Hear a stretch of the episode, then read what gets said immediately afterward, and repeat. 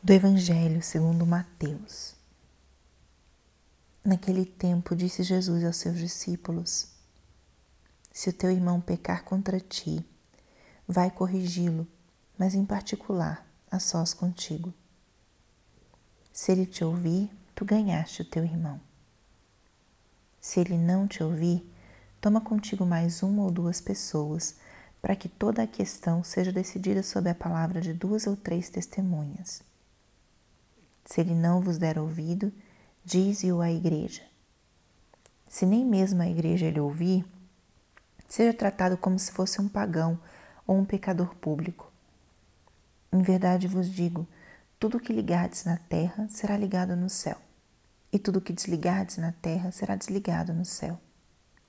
De novo eu vos digo: se dois de vós estiverem de acordo na terra sobre qualquer coisa que quiserem pedir, isso vos será concedido por meu Pai que está nos céus. Pois onde dois ou três estiverem reunidos em, seu, em meu nome, eu estou ali no meio deles. Palavra da salvação. Espírito Santo, alma da minha alma, ilumina minha mente, abre meu coração com teu amor, para que eu possa acolher a palavra de hoje e fazer dela vida na minha vida. Estamos hoje na quarta-feira da 19 semana do tempo comum. E o que a palavra de hoje nos diz?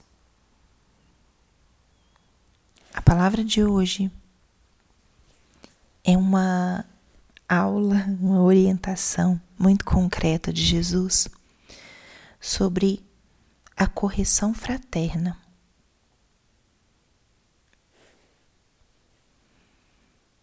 Em muitos momentos na Escritura,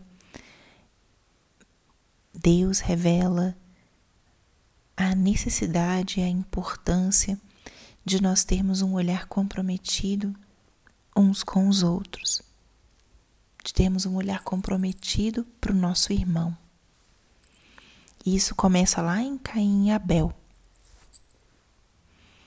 Quando Caim mata Abel, Deus aparece e pergunta: Onde está o teu irmão? Essa é a pergunta que Deus faz. E ele responde: Acaso sou eu guardião do meu irmão?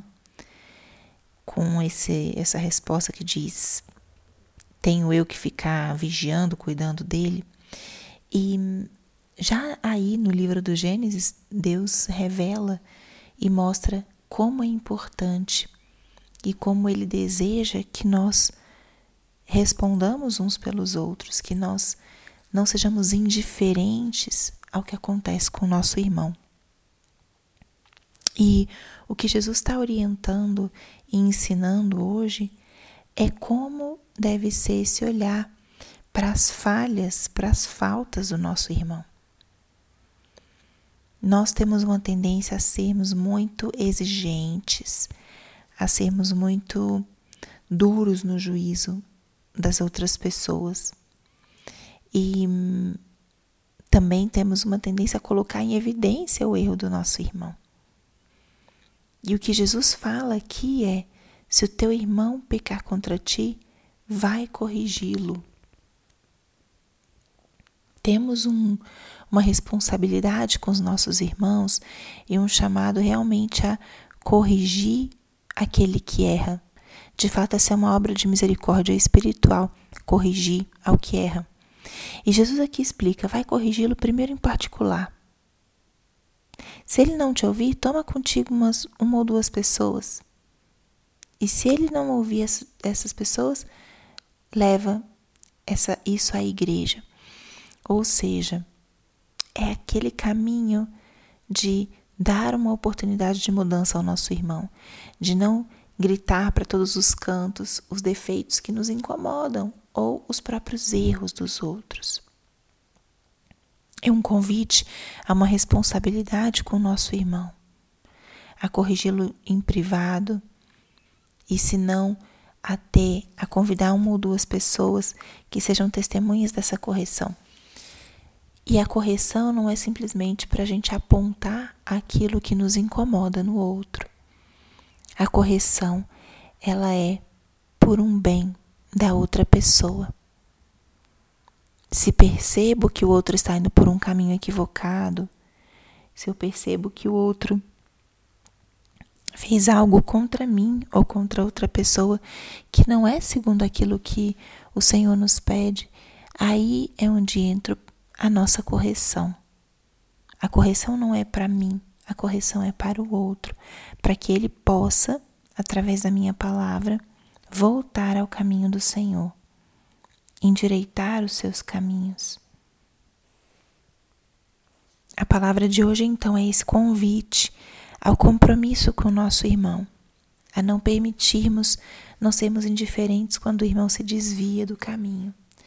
E saber que fazemos a nossa parte de alertar, de corrigir, mas quem acolhe a correção é o outro na sua liberdade. Então, isso já não está nas nossas mãos, mas nas nossas mãos sim está sermos luz, podemos ser um canal, um instrumento de Deus também, para que aquele irmão que está se desviando volte para o caminho certo. E é bem importante que nesse exercício da correção fraterna a gente também saiba se dar tempo muitas vezes os próprios estados de ânimo, as diferenças, é, ou inclusive quando a gente ainda está com um, sentimento muito à flor da pele, não há momento para correção, ela deve ser feita de um momento onde os ânimos estão tranquilos e nunca para o nosso benefício próprio, mas sim para o bem do outro.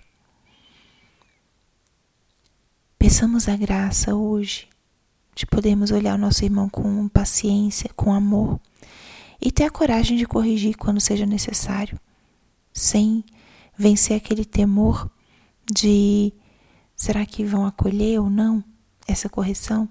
Fazê-lo e ao mesmo tempo com um desprendimento, como o de Cristo, de se a pessoa vai acolher ou não a nossa correção mas a responsabilidade sobre os nossos irmãos também está nas nossas mãos. Não queremos chegar sozinhos ao céu. Queremos, por graça de Deus, chegar lá, mas com todos aqueles que cruzaram nossa vida, aqueles que convivem mais conosco, que possam todos chegar juntos ao céu. Glória ao Pai, ao Filho e ao Espírito Santo, como era no princípio, agora e sempre. Amém.